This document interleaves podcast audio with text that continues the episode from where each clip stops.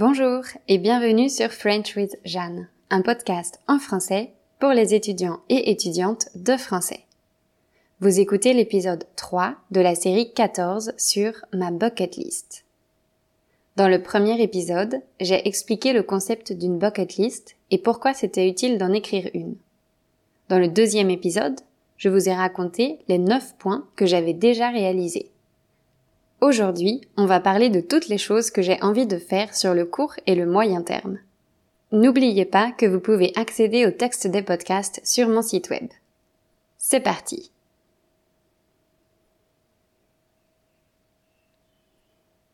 Bon, comme ma liste est un peu longue, je l'ai divisée en plusieurs catégories pour que ce soit plus clair. La première catégorie correspond à des lieux que je voudrais visiter. La deuxième contient des expériences uniques, des choses pas forcément extraordinaires, que je voudrais faire au moins une fois. La troisième et dernière catégorie regroupe des expériences plus longues et plus intenses qui pourraient influencer ma vie de manière plus profonde. On commence donc avec les voyages et toutes les destinations où j'aimerais me rendre.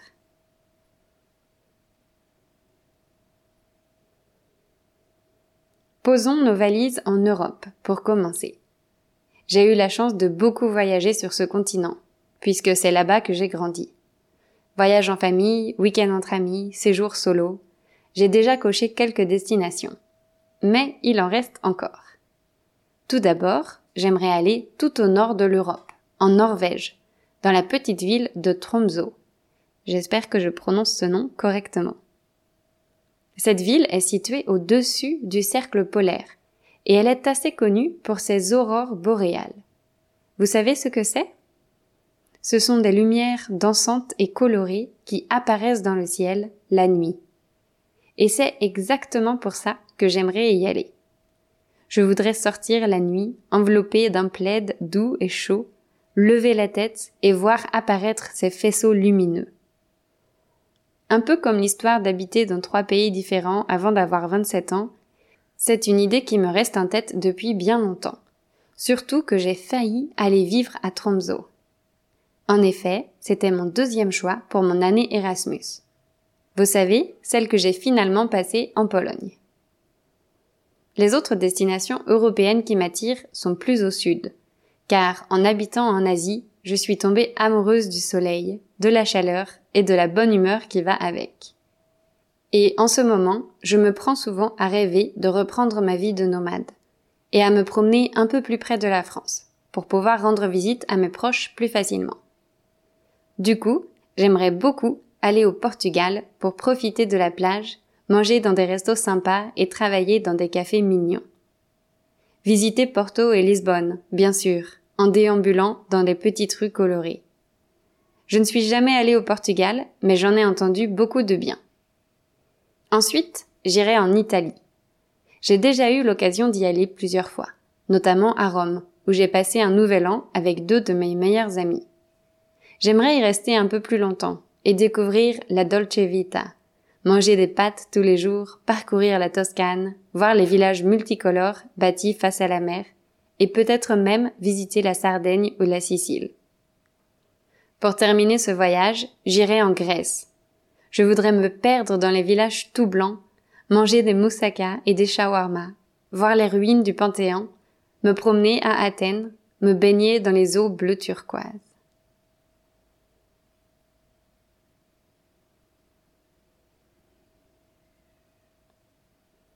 Après l'Europe, je prendrai un avion pour l'Asie, en commençant par le Japon. Je connais peu ce pays, et c'est exactement pour ça que je voudrais y aller. D'abord, j'adore la nourriture japonaise. Je suis fan de ramen et de gyoza. Et puis, ça semble être une culture tellement différente de toutes les autres. Les villes gigantesques, les technologies avancées, la politesse, le rapport au travail, les relations. Je voudrais mieux comprendre comment fonctionne cette société. L'Australie est aussi sur ma liste et plus précisément la grande barrière de corail. J'adorerais faire de la plongée là-bas. Finalement, toujours lié à l'océan, j'aimerais pouvoir nager avec des baleines. Je sais qu'on peut faire ça au Sri Lanka, mais il doit y avoir d'autres endroits où c'est possible. Pour ce point-là, je dois encore me renseigner. Il reste trois destinations sur ma liste. Je voudrais voyager au Canada pour voir la nature immense et découvrir ce qu'est un vrai hiver. Je suis curieuse de ressentir le froid et de voir à quoi ressemble la vie dans ces conditions. Je rêve aussi d'aller aux îles Galapagos, près de l'équateur, qui hébergent une faune et une flore incroyables. Des oiseaux aux pieds bleus, des iguanes qui ressemblent à des dragons, des tortues centenaires, des requins marteaux. Ce serait comme un voyage au temps des dinosaures. Et en parlant d'aller voir les animaux sauvages chez eux, j'aimerais évidemment faire un petit tour en Afrique pour admirer les animaux de la savane. Éléphants, girafes, hippopotames, panthères, tigres. Pour moi, il n'y a rien de plus merveilleux que de voir des animaux sauvages dans leur habitat naturel. Voilà, c'était la liste des destinations que j'aimerais visiter un jour. Évidemment, cette liste change au gré de mes rencontres et découvertes. Bien sûr, il y a plein d'autres choses que j'aimerais voir, comme le Machu Picchu, le mont Fuji, la Nouvelle-Zélande ou le désert. Mais il faut faire des choix. Continuons la liste des choses faisables sur le court et le moyen terme. On est arrivé à la partie expérience unique, qui est un méli-mélo d'idées sans lien entre elles. Alors, il y a deux activités créatives que j'aimerais particulièrement essayer. La première, c'est la calligraphie. La calligraphie, c'est l'art de bien écrire. Ça m'attire parce que j'aime la langue, j'aime les mots, mais j'aime aussi les jolies présentations. J'imagine cette activité comme quelque chose d'assez méditatif, car on doit être concentré dès qu'on pose le stylo ou la plume sur le papier. La seconde, c'est la poterie. Moi, j'ai toujours pensé que j'étais nulle avec mes mains que je n'étais pas faite pour les activités manuelles. Mais maintenant, je sais que c'est une pensée limitante, et que si j'ai envie de faire n'importe quelle activité, je peux. Il suffit d'essayer et de s'entraîner, encore et encore. Pour cette raison, j'aimerais bien prendre quelques cours de poterie et créer des petits objets que je pourrais utiliser au quotidien. Pour finir avec les activités créatives, il y a un instrument que j'aimerais essayer, mais qui n'a pas de nom français. Son nom anglais est le hang ou hang drum ou encore handpan. C'est un instrument de percussion assez gros composé de deux coupelles métalliques embouties. Pour en jouer, il faut le poser par terre ou sur ses genoux et le frapper avec ses mains, comme un tambour. Le son produit par cet instrument est très clair Malheureusement, n'étant pas musicienne, je ne peux pas mieux le décrire. De toute manière, le plus simple est d'aller écouter un extrait sur YouTube pour voir de quoi je parle. Cherchez le groupe Hang Massive qui enregistre ses chansons dans la nature. Dès que j'entends cet instrument, je me sens apaisée. C'est assez extraordinaire.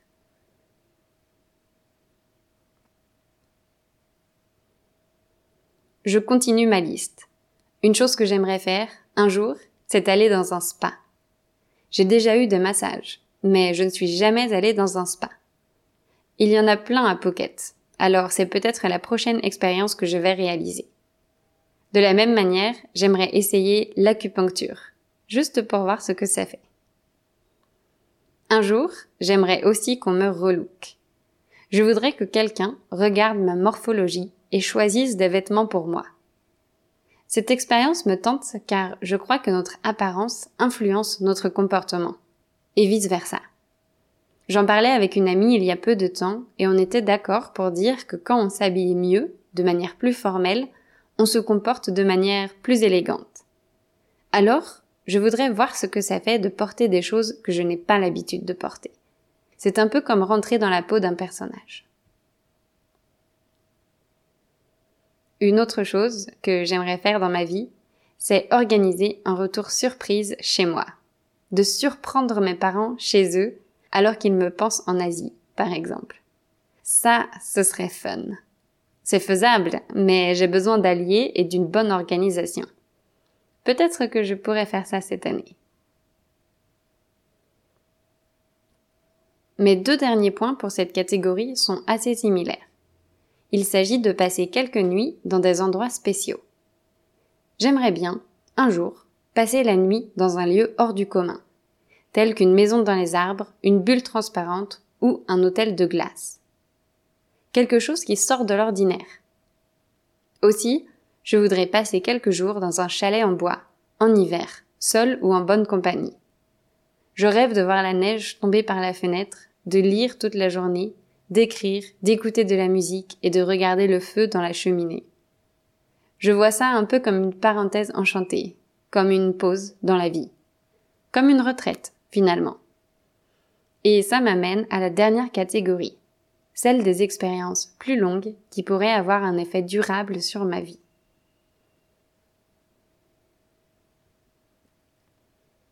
La première chose à laquelle je pense, c'est de participer à une retraite. Une vraie retraite organisée, avec des rituels dans un endroit magique. Je pense à plusieurs options.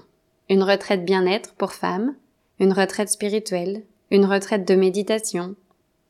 Cette dernière est sans doute la plus accessible à l'heure actuelle. En fait, j'ai deux amis qui ont effectué une retraite de quelques jours dans un monastère bouddhiste situé dans le nord de la Thaïlande. Elles m'ont raconté leur séjour. Ça leur a beaucoup plu. Je pense que ça pourrait avoir un effet plus ou moins long sur ma vie. Si la retraite me permet de me sentir plus sereine, ou plus présente, ou plus sûre de moi, ça peut changer ma vie dans le sens où je saurais que c'est possible. C'est un état qui sera plus facile à retrouver après l'avoir découvert une première fois. Pardon si je ne suis pas claire.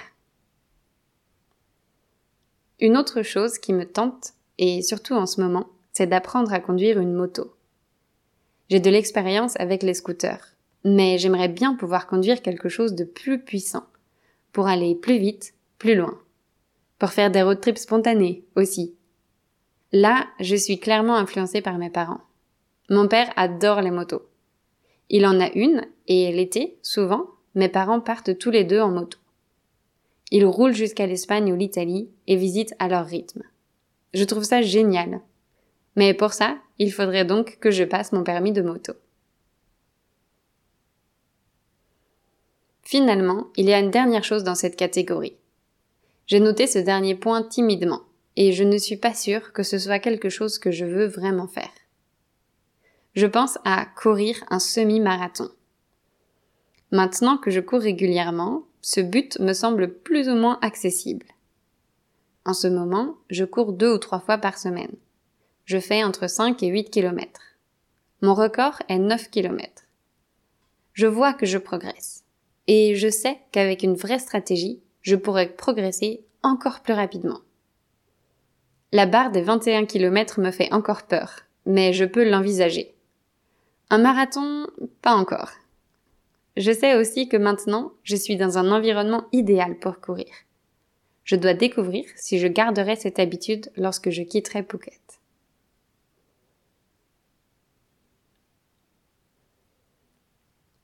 Maintenant, c'est à votre tour.